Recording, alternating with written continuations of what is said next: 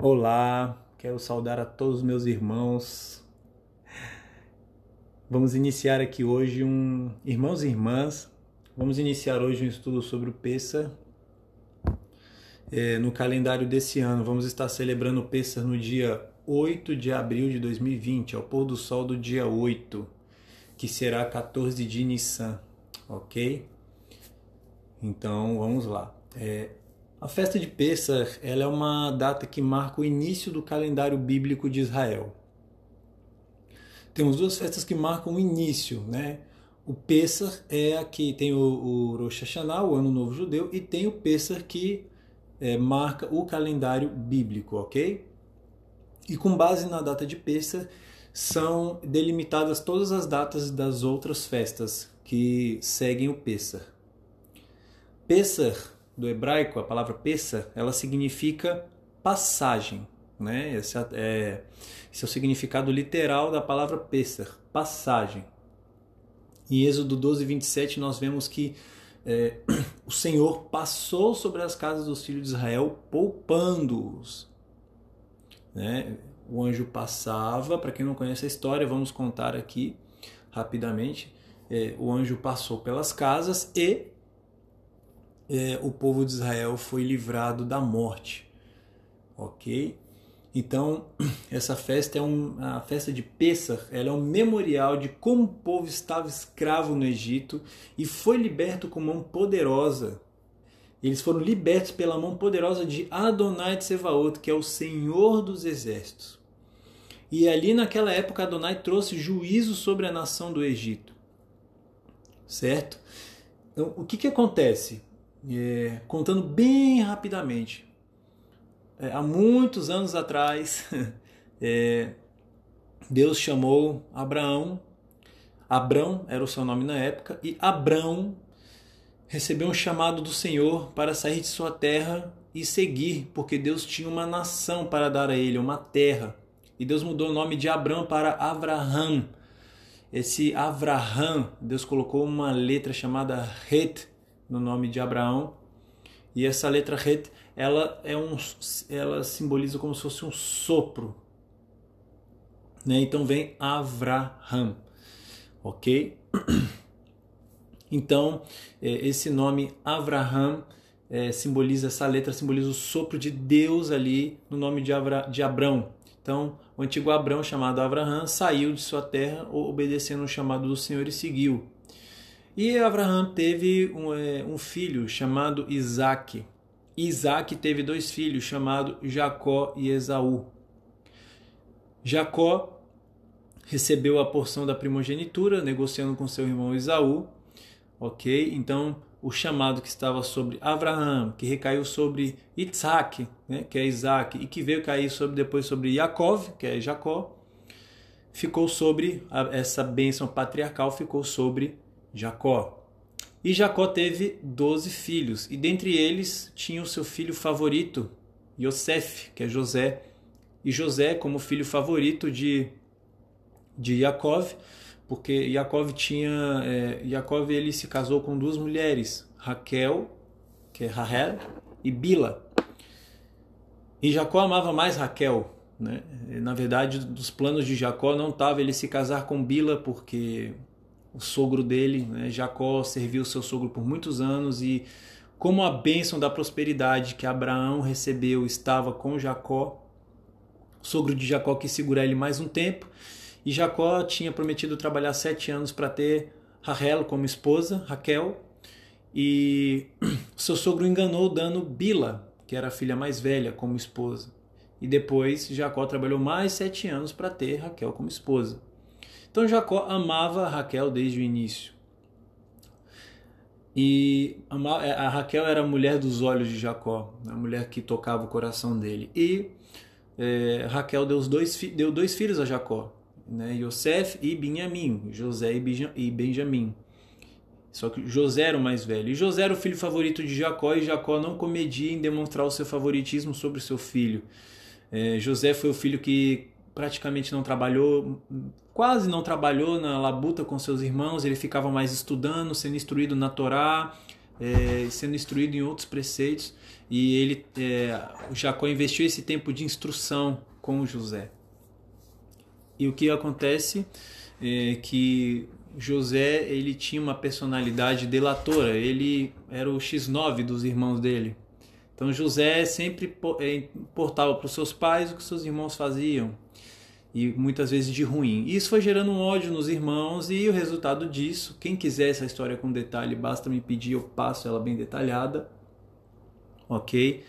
Vocês podem mandar um e-mail para é, Jonathan, J-O-N-A-T-A, L de lápis, C de casa, S de sapo, O de órgão, né? Jonathan, L-C-S-O, arroba gmail.com e aí mando para vocês, ok? E aí José foi vendido como escravo e foi vendido como escravo lá no Egito. E quem comprou ele como escravo foi Potifar, que era o chefe da guarda do faraó. E como a bênção que estava sobre Jacó estava sobre seus filhos também, sobre José, tudo que José tocava prosperava. E José foi crescendo aos olhos de Potifar. José teve uma grande trajetória, a saga dele no Egito. O fato é que José chegou até ser governador do Egito. E José, como governador do Egito, é, o fato dele se tornar governador foi que Deus deu um sonho ao faraó e o faraó não conseguia interpretar o sonho, ninguém conseguia, nem os sábios, e Deus deu a interpretação através de José sobre o sonho, que viria um tempo de abundância sobre o Egito e um tempo de fome. E Deus deu para José o como administrar os recursos para que o Egito sobrevivesse no tempo de fome. E aí veio que o José ganhou favoritismo aos olhos de Faraó e aí ocupou o lugar de governador. Então, como veio uma fome muito grande para assolar o mundo, não era só o Egito, é, os irmãos de José vieram depois de muitos anos pedir é, comprar comida, porque o Egito estava vendendo comida no tempo de fome. E os irmãos vieram comprar comida, José reconheceu que eram seus irmãos, houve um tempo de perdão maravilhoso, porque eram os irmãos que tinham vendido ele como escravo. Foi é uma história linda, que tem uma alusão muito grande com a volta de Yeshua, o Messias, o Cristo, ok? E ali José traz toda a família de seu pai Jacó, a família que habita em tendas, trouxe toda essa família ao Egito e eles viveram na terra de Goshen, lá no Egito, ok? E por muito tempo é, o faraó é, trata, o faraó da geração de José tratou muito bem a família de José, que, é, que são os hebreus, judeus, e foram passando os anos e os faraós foram se esquecendo é, do que aconteceu. E um faraó viu que aquele e veio um faraó e escravizou o povo judeu. E o povo judeu ficou escravo por 400 anos, escravos do Egito. E veio uma e Deus levantou depois de muito tempo um libertador chamado Moshe, Moisés. Moisés foi o libertador do Egito e foi aquele foi um menino que foi criado na casa dos egípcios na época que Moisés nasceu era uma época estava numa época muito tensa no Egito onde os hebreus estavam de forma, os judeus os hebreus estavam muito numerosos e o faraó estava matando todo filho homem. Então ele pegava os bebês e jogava no rio Nilo. E a mãe de Moisés colocou ele num cesto para salvar a vida dele e colocou ele no cesto no Nilo. Resultado é que a filha do faraó encontrou Moisés encontrou o bebê e o chamou de Moisés e criou esse bebê. É... Quando chegou no tempo certo, é, Moisés teve toda a saga de Moisés no Egito também. O fato é que Moisés fugiu do Egito e teve um encontro com Deus no, no Deus no deserto, né, com Hashem. E Deus se apresentou a Moisés com uma sarça ardente e disse: Moisés, eu ouvi o clamor do meu povo e quero libertá-los. E Deus levantou Moisés como libertador. E o Pessah celebra esse grande feito de como esse povo foi libertado das mãos do faraó, que era o reino mais poderoso da época, ok? Então, é, a última praga foi essa, que o anjo da morte passou sobre todas as casas, mas sobre as casas dos filhos de Israel, esse anjo não passou. Porque esse anjo é aquele anjo que levou a vida de todos os primogênitos. Então, esse anjo não passou pela casa do faraó ok? Então, nós celebramos este lindo memorial, né? Que foi quando Adonai trouxe juízo sobre o Egito e sobre o Faraó, porque queria libertar o seu povo, ok? Então, é, o Pessah fala de memorial e identidade. Né? Qual é o memorial? O povo de Israel foi liberto do Egito para poder servir a Deus e ser luz à nação. E também é uma festa instituída para que Israel jamais se esqueça de quem foi, é e deve ser. Então, celebramos o memorial, mas também a identidade de que nós todos somos raiz de Abraão. E este povo, né, quem não é raiz judaica, tem a raiz espiritual, porque a gente vai falar mais à frente sobre isso. não vamos nos antecipar. E essa festa é uma festa instituída para que Israel jamais esqueça, vamos, vamos destacar, de quem é e deve ser. Israel é povo escolhido de Deus. Então, todos aqueles que são discípulos de Yeshua né, são co-herdeiros e co-participantes das promessas e alianças dadas por Deus a Israel. Certo? Então, não importa se é judeu ou não judeu, se é discípulo de Yeshua, de Cristo, se se curva aos ensinamentos de Yeshua, essas pessoas são co-herdeiras e co-participantes das promessas, são enxertadas. Em Efésios 3,6 diz assim: Pois através do Evangelho foram enxertados em Israel e são parte do mesmo corpo. Judeus e não judeus, né? a família de Deus. E conforme o ensino lá em 1 Coríntios 5,8, vocês podem abrir, tem Efésios 3,6, 1 Coríntios 5,8 os discípulos de Yeshua, judeus e não judeus, podem e devem participar e celebrar este memorial. Então não é uma festa só para não judeus, é uma festa para todos que creem no Messias. Como sabemos, para quem não sabe vai saber agora, Yeshua, o Cristo, o nosso redentor, ele morreu no Pessa. Certo? E o fato dele morrer no Pessa faz parte de toda uma obra na cruz que se baseia nesse evento da Páscoa judaica. Então, Yeshua não apenas morreu no Pêssar, mas ele também simboliza o próprio Cordeiro Pascal, como está lá em 1 Coríntios 5,8, que tira o pecado do mundo, João 1,29. Vocês podem anotar nas passagens bíblicas e, e, e, e lerem, que eu não vou ler aqui para não ficar muito longo o áudio, tá ok? É, para não ficar o podcast muito longo. Então, o sangue de Yeshua, ele nos liberta, ele nos resgata da escravidão e do pecado e nos cela como seus filhos. Então, temos quem está entendendo aí o fio da meada vê que o sangue dele que nos libertou na cruz tem uma tem um significado muito forte se lembrarmos do sangue que foi passado na porta dos hebreus. Quando o anjo da morte passou lá no Egito, a última praga do Egito foi um anjo da morte que veio levar todos os primogênitos, isso é, dos animais, os primogênitos humanos, vamos dizer, né, de cada casal, tudo. Então, todo animal primogênito, todo filho primogênito morreu. Né? Tudo de primogenitura morreu. E Deus falou para que os hebreus pegassem o sangue de cordeiro e passassem nos umbrais das suas portas e quando esse anjo da morte passasse e visse o sangue, ele não entraria naquela casa para levar o primogênito. E dessa forma, Deus livrou os filhos de Israel da, é, da morte, os primogênitos da, dessa morte. E o sangue de Yeshua é o sangue que verte até hoje, e esse sangue, quando temos a marca deste sangue, o espírito da morte não tem direito sobre as nossas vidas. Porque em Yeshua nós somos feitos novas criaturas, sem o fermento da malícia e da maldade. Porque antes do Pessa, nós tiramos o fermento. Alguns dias antes, é, é um costume judaico as pessoas pegarem todos os fermentos de sua casa e venderem para alguém que não celebra a festa, negociarem, e o rabino intermedia toda essa negociação.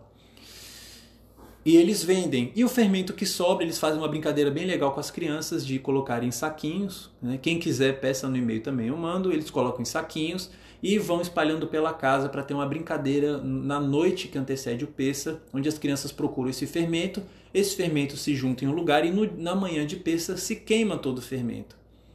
E esse fermento fala dos nossos pecados, das nossas emoções, que toda hora estão fermentando, fermentando e crescendo e nos tomando. Então, é, como somos feitos novas criaturas no Messias, então todo o fermento da malícia e da maldade ele vai embora porque quando somos novas criaturas estamos sem esse fermento. Então não tem como entender a obra da cruz sem o conhecimento dessa festa que é a mais simbólica de todas. É, a festa de Pêssego é uma festa que tem um simbolismo fortíssimo. Então, para entendermos a obra da cruz, temos que entender a festa de Pessa, o que ela significa, que é a festa mais simbólica de todas, né? Uma das festas do Senhor. Então, nessa festa nós falamos de nossa libertação. Qual foi a petição de Moisés quando foi falar ao faraó a primeira vez? Moisés pediu ao faraó: Liberta o meu povo para ir, para irmos ao deserto, oferecer um sacrifício e adorar o nosso Deus, né? Ou seja, para irmos servir o nosso Deus. E nesse quesito, o povo ser liberto para servir a Deus é o desejo do Senhor. Então, celebramos nessa festa que nós somos libertos das nossas emoções, do nosso, da nossa escravidão, do nosso pecado, do nosso passado, de tudo aquilo que nos aprisiona, dos nossos vícios. Nós somos libertos para servir ao nosso Senhor. Ok? Somos libertos para servir ao nosso Senhor. E tem uma passagem de uma Mishnah, é, Mishnah 23, do capítulo 4 da Ética do Sinai, que mostra que muito nós temos a aprender com Moisés. Por que, que nós temos muito a aprender com Moisés? Quando Moisés foi ao faraó e recebeu uma, uma resposta cruel, né? É, levando os hebreus a trabalhar mais arduamente, Moisés foi e se queixou ao Todo-Poderoso. Né? Qual foi a queixa de Moisés? Moisés iniciou sua queixa com a palavra Umeas. Né? Umeas, ele falou: Pois desde que vinha ao Faraó para falar em teu nome, ele os afligiu ainda mais e tu não os libertaste.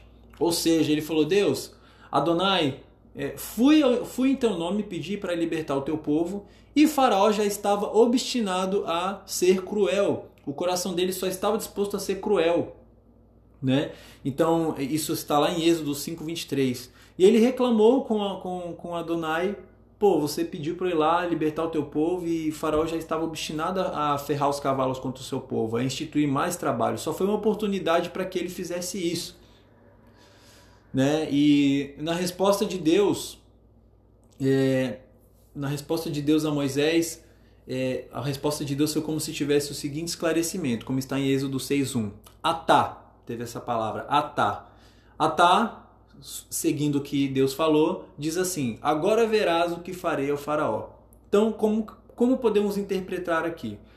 Qualquer coisa que você me veja fazer ao faraó será sempre atá, agora, no momento exato. Por que, que está falando de atá agora, no momento exato? Porque Deus, que é eterno, que é o Todo-Poderoso, ele não faz nada na hora errada. Ok? Então, quando Deus usa a palavra atá agora, no momento exato, é porque ele iria ser incisivo. A gente vai entender mais à frente o que isso quer dizer. Então, logo depois que Deus fala isso a Moisés, né? Como está em Êxodo 6:1, a Tora verá, atá, verá, agora verás o que farei ao faraó, tá? Essa palavra atá você só vai encontrar na Bíblia hebraica, tá? Na português não tem. Atá é a palavra que se iniciou a frase é, de Deus a Moisés, como está na Bíblia hebraica. Então, logo depois se iniciam as dez pragas. E dizem os sábios que entre uma praga e outra transcorria mais ou menos um mês, tá?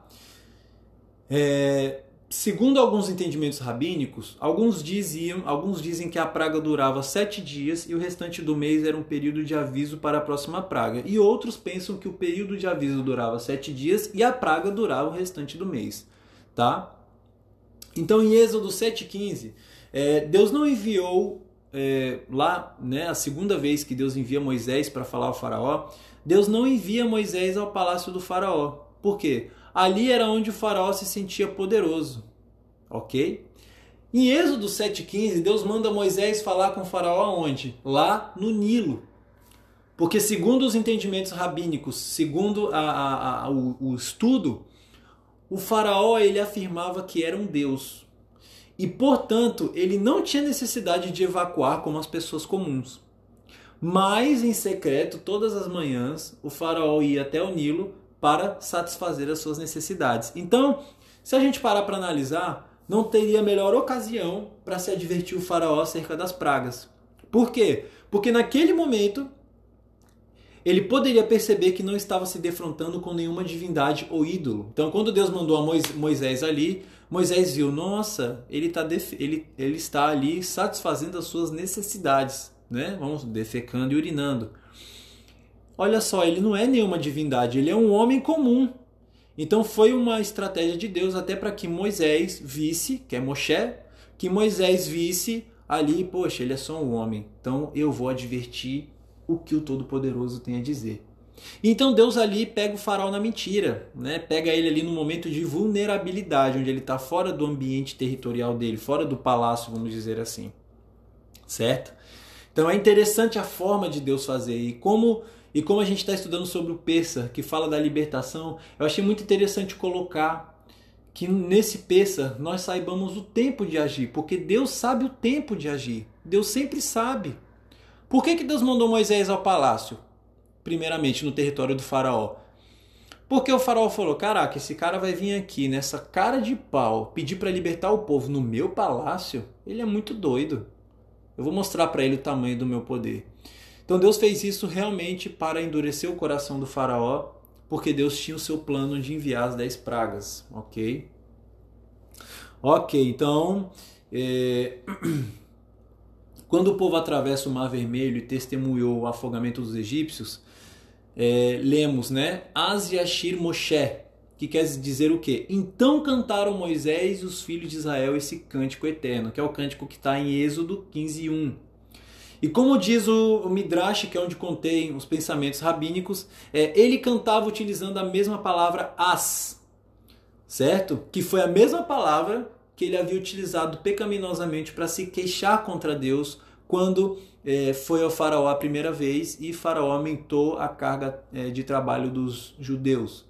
Então, ele usou a mesma palavra que tinha usado para reclamar. Só que nesse caso, e isso é um costume muito lindo que, que, se, que, se, que a gente vê na palavra, que os sábios utilizavam, que a mesma palavra né, que ele usou é, para reclamar ao Eterno, ele usa agora para cantar. Então, é, ele, essa palavra o mês, né? Desde que vinha o faraó, e aí vem a reclamação, afirmando que a sua visita não foi no momento adequado. Então, quando Moisés foi se queixar, ele afirmou que a visita não foi no momento adequado.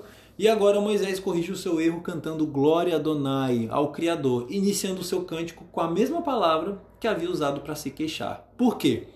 Ele compreendeu que o Todo-Poderoso faz tudo em as, ok? A palavra hebraica, ou seja, no momento certo. E aqui Moisés aprendeu o sentido da escolha do tempo. A gente vê no decorrer da palavra, e isso é uma Mishnah que eu vou passar aqui depois para vocês, onde por várias vezes Moisés sabia o tempo de corrigir o povo e sabia o tempo de, de falar algo com Adonai, ou até de colocar algo. Então Moisés sabia se medir, se, estava, se ele estava irritado, se as suas emoções estavam fortes, ele não falava com o Eterno, ele falava, Eterno, eu não vou falar agora porque eu estou irritado. E Moisés aguardava o tempo certo, e quando ele ia falar com o Eterno, o Eterno falava: Moisés, soubeste bem o tempo de vir falar comigo, eu vou perdoar o povo. Muitas vezes o povo foi salvo graças à sabedoria de Moisés. Então, um costume que nós temos que adquirir, aprendendo com o nosso, com o nosso grande é, Rabi Moshe, com o grande Moshe, o sábio, o libertador que o Senhor levantou, o, seu, o líder que liderou o povo no deserto, aprendamos com ele, né? É, essa, como ele aprendeu com essa situação. Assim como ele ele reclamou ao Eterno e depois viu como o Senhor, como um poderosa, libertou o seu povo do Egito, ele corrigiu no final e falou: Senhor, aquela palavra que eu usei para reclamar, eu vou usar para te entoar cânticos. E ali Moisés aprendeu é, o sentido da escolha do tempo. E depois Moisés aplicou isso várias vezes. Então, é, o Midrash ele conta que desde a criação ninguém havia cantado louvores ao Santíssimo Bendito seja. E ali foi Moisés que fez isso pela primeira vez. E esse, vamos dizer, era exatamente o momento. Olha só a sabedoria de Moisés. Era o momento. Porque nesse momento todos estavam impressionados pelo milagre do Mar Vermelho. E todos estavam agradecidos pela sua libertação. Pensa só, 400 anos escravos no Egito. O povo é liberto. Acabou de atravessar o Mar Vermelho, né? Porque é, essa travessia do Mar Vermelho foi Moisés saiu com o povo do Egito depois da última praga. O filho primogênito do faraó morre de todos os egípcios e o faraó fica, vamos dizer assim, quebrantado e liberta o povo. E o povo sai do Egito.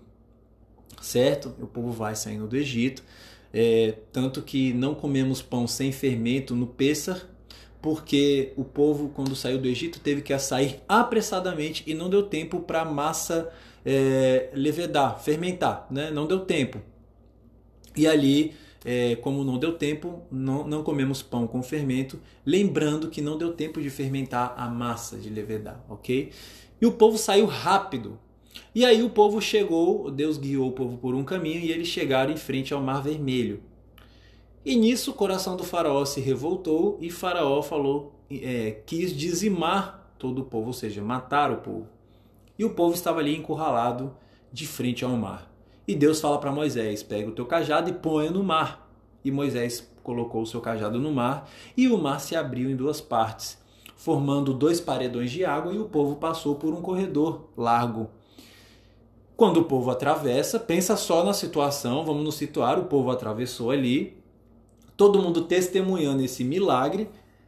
E quando termina de atravessar o mar, os egípcios, né, quando o povo hebreu terminou de atravessar o mar, Deus segurou os egípcios um tempo do outro lado da, do mar e depois é, Deus é, liberou as barreiras e os egípcios foram atrás dos hebreus atravessando o mar também.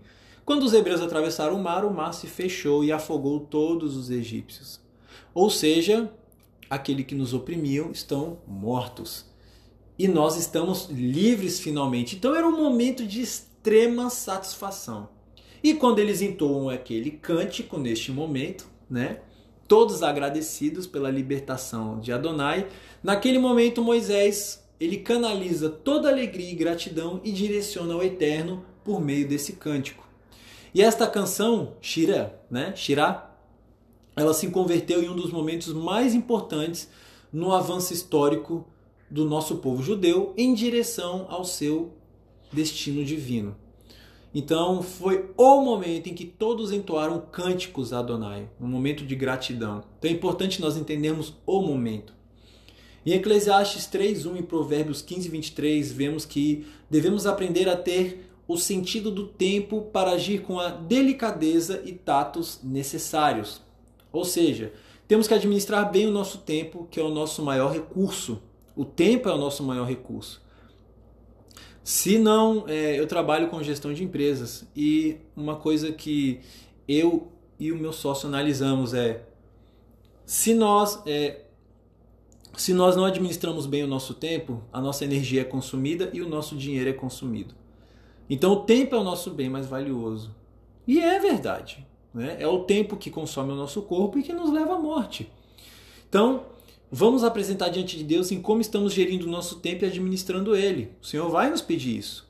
E como distribuímos o nosso recurso para onde direcionamos com o tempo que temos. Porque a gente fala, ah, não tenho tempo disso, não tenho tempo daquilo. E aí Deus mostra, olha, você usou tantos por cento do seu tempo em, telefone, em smartphone, tantos por cento do seu tempo em televisão, tantos por cento do seu tempo em trabalho, tantos por cento do seu tempo se acusando, se diminuindo, pecando e X por cento na minha presença. Então, como você se avaliaria? Por isso que as pessoas vão se tornar injustificáveis diante de Deus. Então, como os judeus antigos comemoravam esta data? É um jantar em família, né? É, se assava um cordeiro e o cordeiro era comido por todos. E também tem o pão sem fermento e as ervas amargas. O pão sem fermento, como disse, simboliza que o povo teve que sair às pressas de suas casas, assim não dando tempo para fermentar a massa. E as ervas amargas nos lembram de como a nossa vida era amarga quando éramos escravos do faraó. Em 550 a.C., os judeus criaram uma sequência para esse jantar, que é chamada de Haggadah, que inclui o relato de Êxodo, né? que eu abordei brevemente aqui com vocês. Na Haggadah, temos é, os quatro cálices de vinho e o Haroset, que é a pasta doce. E em Êxodo 12, 26, nós vemos um mandamento onde todas as famílias e seus membros, e seus membros deveriam participar das narrativas e da liturgia referente ao Pêssar. Então, essa é uma festa, é, essa é uma festa e nessa festa ela tem uma ferramenta didática e lúdica, né? falando da Haggadah. A Haggadah é uma ferramenta didática e lúdica para ensinar as crianças sobre como o Senhor libertou com mão poderosa o seu povo do Egito. Quando Yeshua, o Cristo, né, o nosso Redentor, celebrou o seu último jantar de Pessa com seus discípulos, ele seguiu a tradição hebraica da época vigente até os dias de hoje, ou seja, Yeshua celebrou o Pessa todo seu, em todo o seu ritual, ou seja, Yeshua seguiu a Haggadah de Pessa.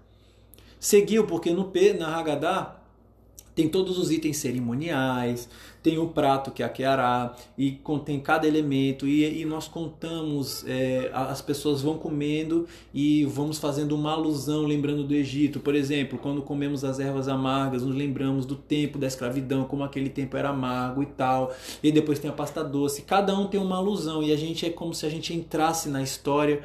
Os judeus têm muito esse costume de inserirem as crianças é, e as pessoas no ambiente, fazendo elas terem experiências. Olha só, come isso aqui. Nossa, é amargo. Pois é, nossa vida lá no Egito era amarga assim.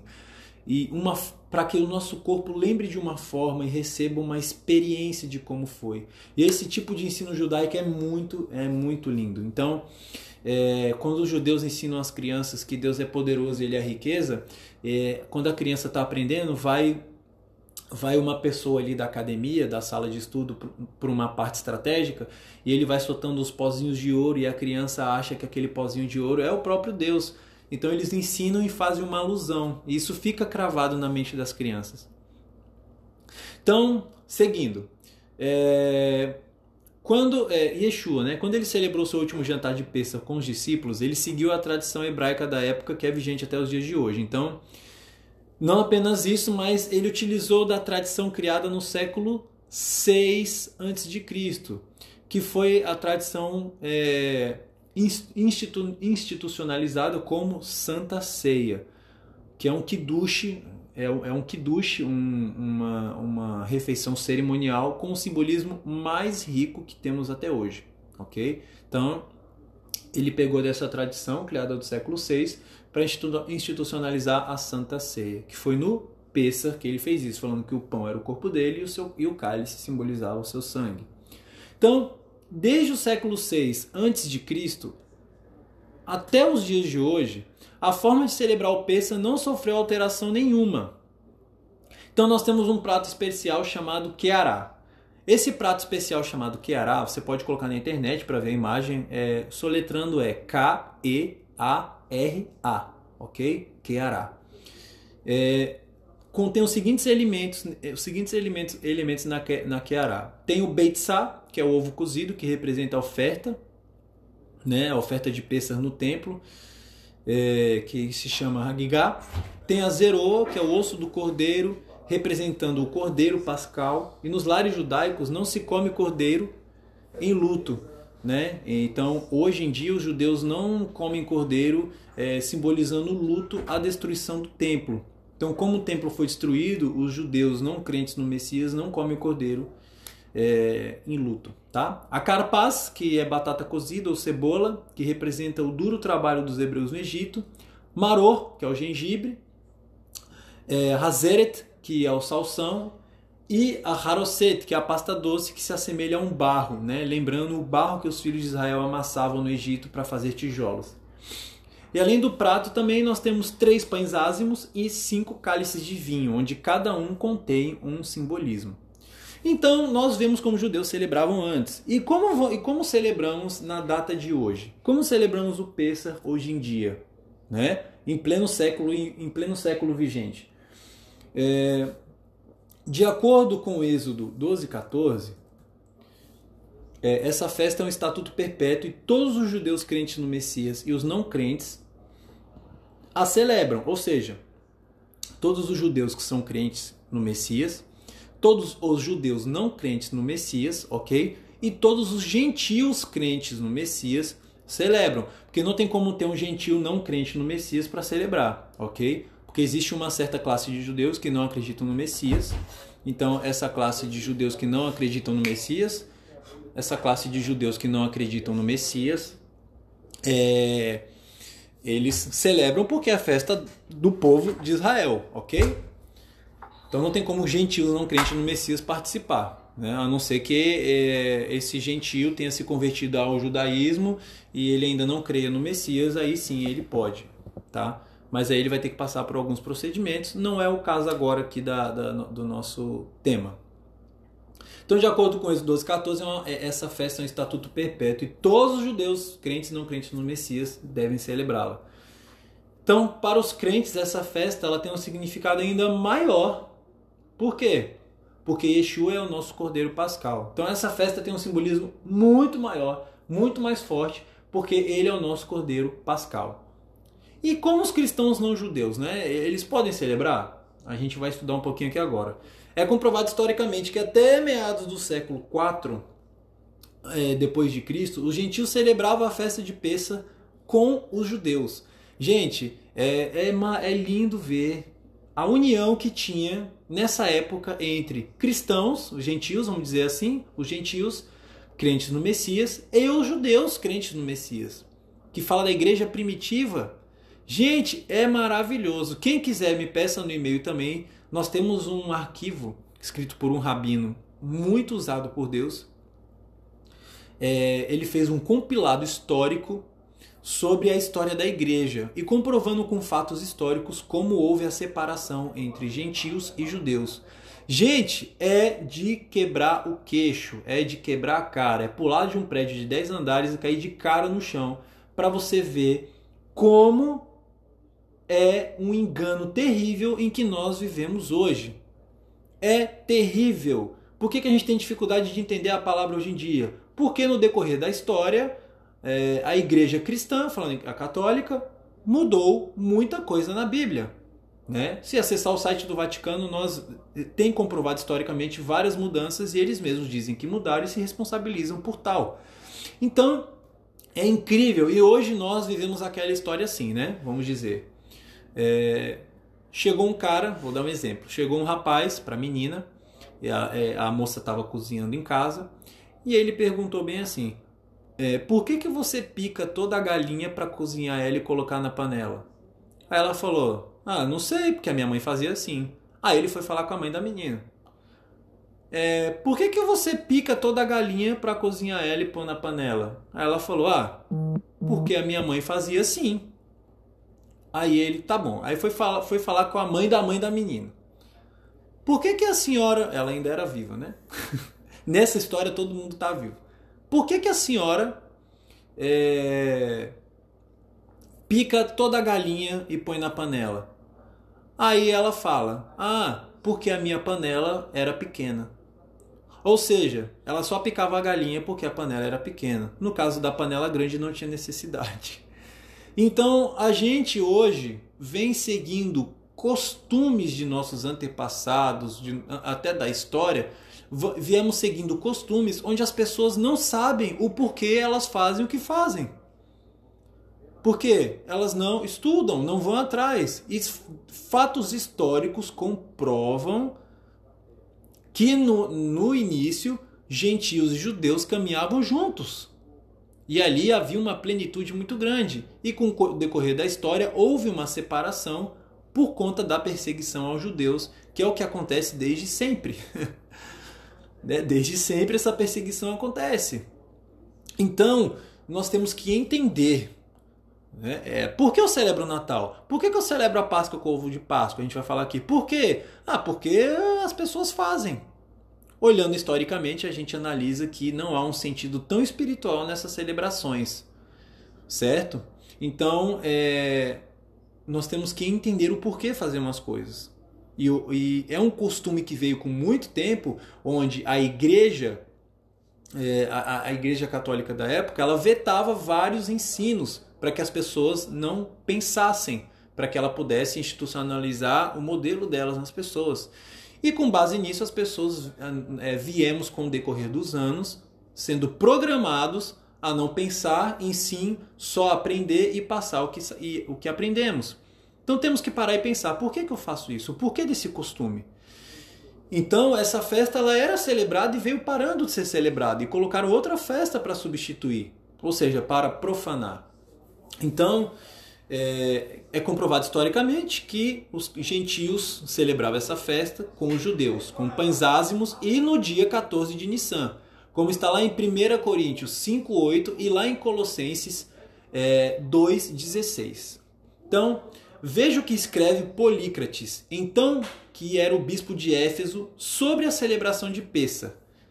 Ele estava argumentando contrariamente à decisão do bispo de Roma, Papa Vítor I, sobre a imposição de mudança da data e do simbolismo, simbolismo da Páscoa. Então vejamos o relato, prestem atenção.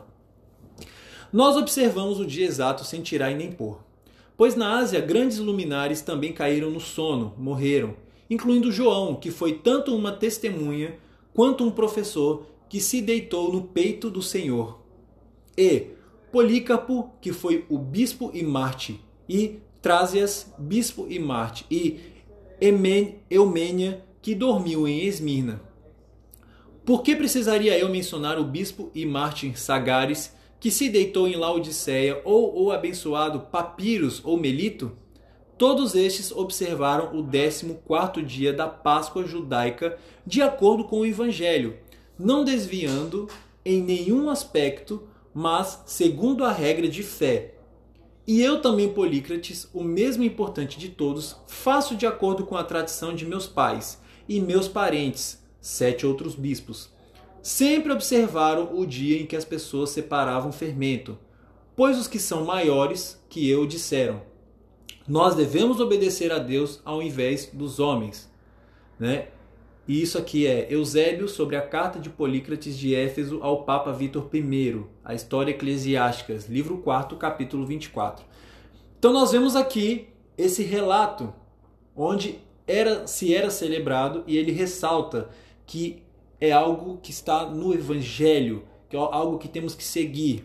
Então, o Pêssar judaico ele só foi proibido, a Páscoa judaica só foi proibida de ser celebrada no Concílio de Antioquia, em 341 depois de Cristo. Ou seja, demorou aí 400 anos até que as pessoas deixassem de vez essa tradição dos apóstolos e viessem a celebrar é, a Páscoa instituída é, pelos católicos. Então, assim os cristãos de hoje eles deveriam, como vemos na carta aqui, né, a carta é, de Polícrates, Hoje os cristãos eles deveriam obedecer a Paulo e seguir os exemplos dos primeiros crentes.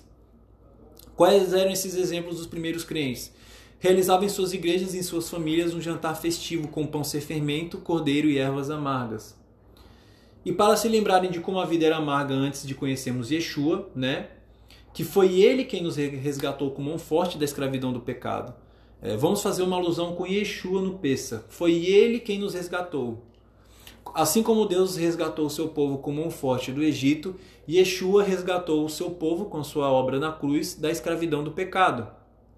Com a sua morte, ele também nos fez novas criaturas sem o fermento do pecado, certo? E deveriam celebrar neste dia como o sangue do Messias foi derramado por nós, nos marcando e nos consagrando a Deus. Então, no Pessa messiânico, no não messiânico não se celebra isso, porque eles não creem no Messias, mas nós messiânicos celebramos o sangue do Messias que foi derramado por nós e que nos marcou, e ali nós somos consagrados a Deus. Então, vamos também destacar a ordenança da Torá para que nenhum estrangeiro estranho, que é o Nerra, participasse da celebração de Pessa, ok? Porque nenhum estranho, nenhuma pessoa estranha pode celebrar o Pessa. No caso dos não-judeus, ele tem que passar por um processo, ele tem que se circuncidar, ele tem que se judaizar para celebrar. E no caso de nós messiânicos, a pessoa tem que ter Yeshua como senhor, o seu Senhor e Salvador, tem que aceitar a Cristo, ok? Então, é, porque se o estrangeiro participasse dessa festa, isso traria juízo sobre a vida daquele que fosse alheio ao evento e sua conotação material e principalmente espiritual. Se algum nerra ou que é é, estrangeiro, ou Torrave, que é peregrino, estivesse presente às vésperas de um jantar de peça na casa de uma família judaica, ele teria que ser circuncidado para poder participar. Né? Então vemos lá em Êxodo é, 12, do 43 ao 48, nós vemos é, a explicação sobre o estrangeiro. E esse mandamento hoje ainda continua em vigor. Por quê? Porque Israel, é, porque é importante lembrar das palavras dos profetas de Israel, né? É, eles apregoaram que haveria. Os profetas de Israel apregoaram que haveria um tempo onde o Eterno, é, Hashem, Deus, aproximaria o seu povo Israel e outros povos mediante a sinceridade da escolha em se guardar a sua aliança. Lá em Isaías 14:1, é, nós vemos, né? Porque o Senhor se compadecerá de Jacó e ainda elegerá Israel e os porá à sua própria terra e unir-se-ão a eles os estrangeiros e estes se achegarão à casa de Jacó. Então, já foi dito lá no início nos profetas que haveria junção entre judeus e não judeus, ok? Em Isaías 56, 6 a 8 diz assim: Aos estrangeiros que se aproximam ao Senhor para o servirem e para amarem o nome do Senhor, sendo deste modo servos seus, sim, todos que guardam o sábado, não profanando e abraçam a minha aliança. Também os levarei ao meu santo monte e os alegrarei na minha casa de oração. Os seus holocaustos e os seus sacrifícios serão aceitos no meu altar, porque a minha casa se chamará casa de oração para todos os povos. Assim o Senhor Deus que congrega os dispersos de Israel, ainda assim, é, perdão, uh, assim diz o Senhor Deus que congrega os dispersos de Israel, ainda congregarei outros aos que já se acham reunidos. Deus instituiu o seu povo Israel, o povo judeu, que é o povo escolhido, para ser uma representatividade de sua glória, para representar o seu poder, para que se conte histórias desse povo e de como Deus operou através desse povo. E isso serve para que os, o povo de Israel sirvam como exemplo de como Deus é poderoso e de como através da presença e da obra do Senhor e da obra do Messias na cruz nós podemos ter uma vida eterna. Então os, judeus servem, o povo judeu serve de exemplo para que todos possam se voltar ao Senhor e a Cristo. Então, o próprio Eterno enxertaria o seu povo Israel e outros povos que temessem ao seu nome e guardassem a sua aliança. Ok? Então, são enxertados. E também nós, é, os gentios são enxertados, tá? junto com Israel na oliveira verdadeira. E também sabemos que a obra do Mashiach Yeshua ela consiste exatamente em aproximar os gentios das promessas e alianças, e alianças feitas pelo eterno Israel, fazendo os gentios coerdeiros e coparticipantes em Israel. Ou seja, vão comer da mesma comida, vão receber a mesma bênção, porque vão ser coerdeiros e coparticipantes junto com os judeus. Tais gentios, servos do Deus Altíssimo, mediante a obra do Messias, não se tornam judeus, tá? Essas pessoas não vão se tornar judeus, mas vão passar a fazer parte do povo de Deus, tá? O importante não é ser judeu, e sim fazer parte do povo de Deus juntamente com os judeus. Então, é, vejamos como o Rav Shaul, que é o Rabino Paulo, conhecido como Apóstolo Paulo, explica esse princípio para os gentios crentes no Messias Yeshua. Tá? Isso está lá em Efésios 2, 11 ao 19. Portanto, lembrai-vos de que outrora vós, gentios na carne, chamados incircuncisão, naquele tempo estáveis sem Messias, separados da comunidade de Israel e estranhos à aliança da promessa. Mas agora no Messias e Yeshua, vós, que antes estáveis longe, fostes aproximados pelo sangue do Messias. E vindo, evangelizou a paz a vós outros, que estáveis longe, e paz também aos que estavam perto, porque por ele ambos temos acesso ao Pai e um Espírito. Assim já não sois estrangeiros, que é o Nerra, ou peregrinos, Toshav, mas concidadãos dos santos e sois da família de Deus. Então, em Efésios 3,6 diz: Os gentios são co-herdeiros, membros do mesmo corpo e coparticipantes da promessa através do Machia e Yeshua por meio do seu evangelho, né? Por meio do evangelho. Então os gentios eles receberam a aproximação e remissão de suas iniquidades pela obra do Messias. Então eles são feitos filhos de Abraão junto com os judeus e também são herdeiros da promessa, assim como todos os filhos de Abraão não pela descendência sanguínea ou pela circuncisão da carne, mas pela fé, como diz em Gálatas 3:29. Então, não é a circuncisão que purifica alguém, mas sim a obra de redenção do Machia. Certo? Vamos ver outra instrução do Rabino de Tarso, né? Paulo, para os gentios servos de Yeshua, como está lá em Colossenses 2, do 11 ao 14. Diz assim: Nele, Yeshua, também foste circuncidados, não por intermédio de mãos, mas no despojamento do corpo da carne, que é a circuncisão de Cristo, tendo sido sepultados juntamente com ele, no batismo, no qual igualmente fostes ressuscitados mediante a fé no poder de Deus que o ressuscitou dentre os mortos. E a vós outros que estáveis mortos pelas vossas transgressões e pela incircuncisão vossa, da vossa carne, vos deu vida juntamente com ele, perdoando todos os nossos delitos, tendo cancelado o escrito de dívida que era contra nós e que constava de dogmas né, dogmas são leis não bíblicas que desprezavam o não judeu, tá? Continuando, é, que constava de dogmas, o qual nos era prejudicial. Removeu inteiramente, encravando na cruz. Ou seja, todos esses gentios que criam em Yeshua, né? É, todos os gentios que em Cristo não são, de forma alguma, estranhos ou estrangeiros, né? a fé de Deus, a fé que eles têm, os transforma, a fé em Cristo e Yeshua, tá? É, invalida essa estranheza, né? E invalida o fato de serem estrangeiros. E isso combinado, né, tudo a fé no Deus de Abraão, Isaac e Jacó. OK? Então, quem crê em Cristo, o Messias, não é de forma alguma estranho ou estrangeiro. OK? Porque Yeshua, né, o sangue de Yeshua nos torna cordeiros e coparticipantes. É crer em Yeshua, ter as atitudes que ele teve, nos aprofundarmos no que ele ensinou, nos aprofundarmos na palavra de Deus. Então, não são peregrinos e nem povos inaptos a adorarem a Deus, esses gentios, porque eles são também filhos de Abraão, conforme a palavra dos profetas de Israel. Certo?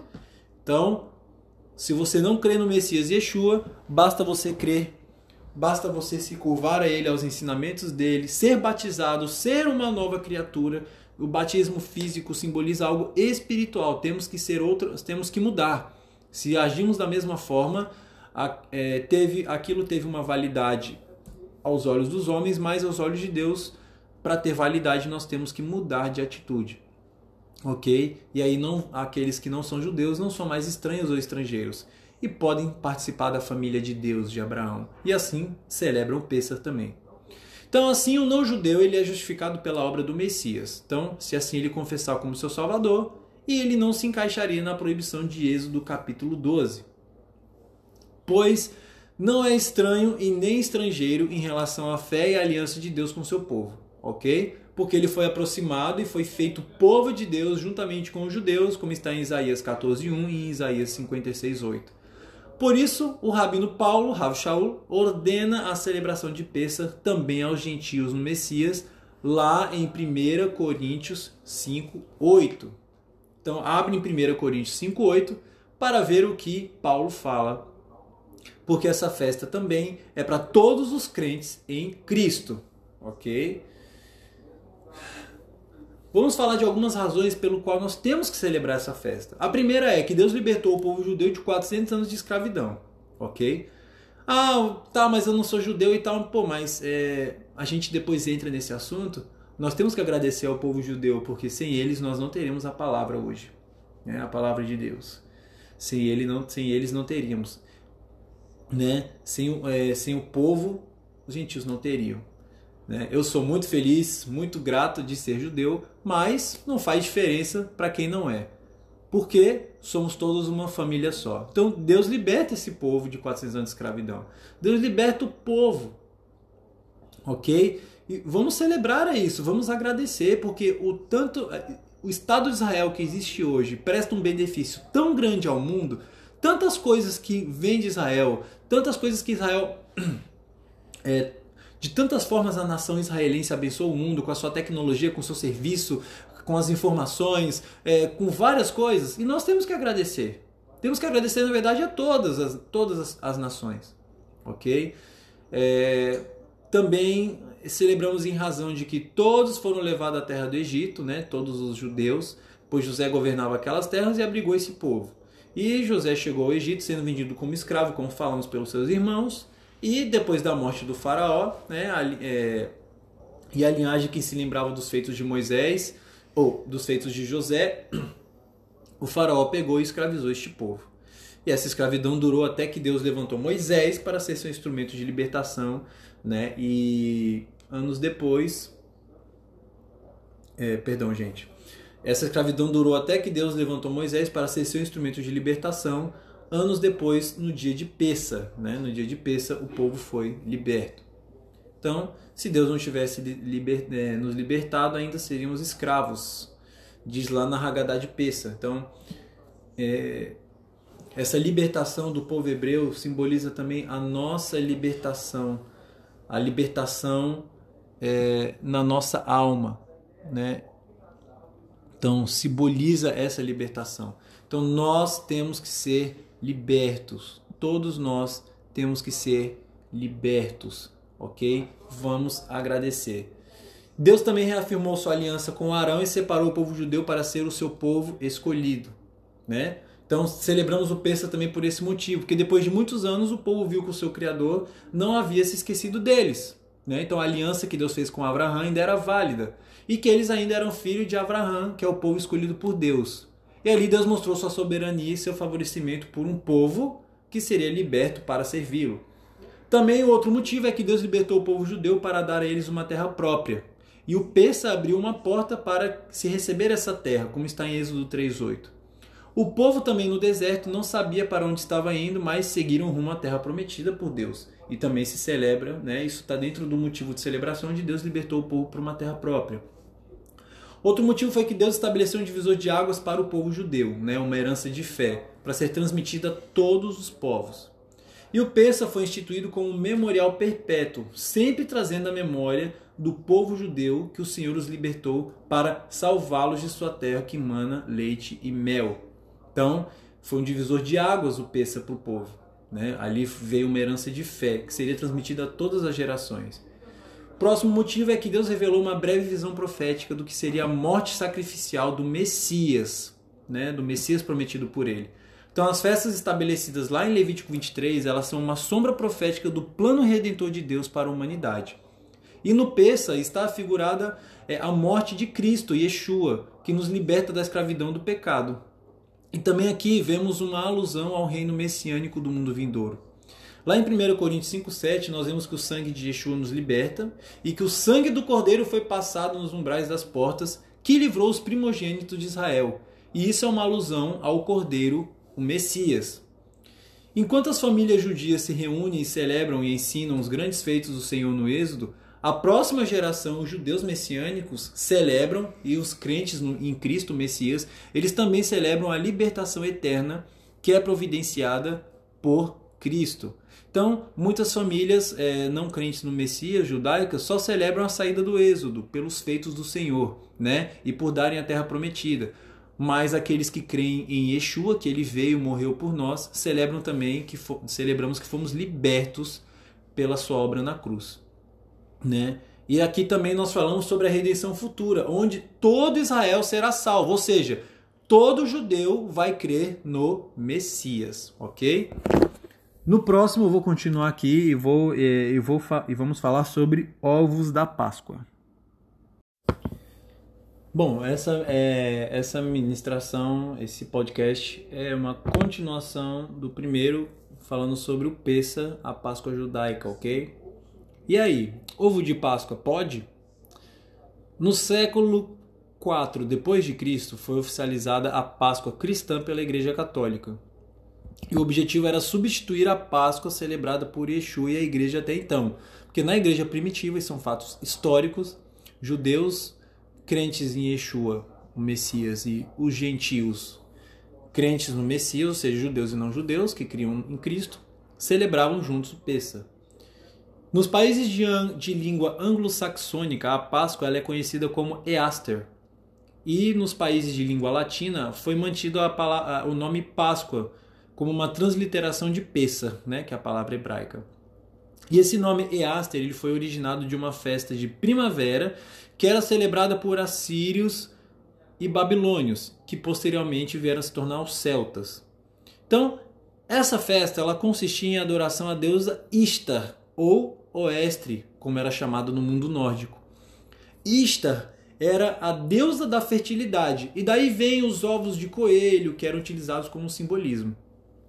Então, qualquer historiador ou enciclopédia vai atestar que a origem do ovo ela é pagã. Se a gente for pegar ovo de Páscoa no Wikipedia, você vê lá que o ovo, ó, diz assim, o ovo é um símbolo bastante antigo, anterior ao cristianismo, que representa a fertilidade, ou seja, é um, é um símbolo bastante antigo que antes dos católicos instituírem a Páscoa já era um costume dos povos pagãos, é, os nórdicos, os babilônios, terem esse costume. Então, o ovo é um símbolo bastante antigo, anterior ao cristianismo, que representa a fertilidade e o renascimento da vida.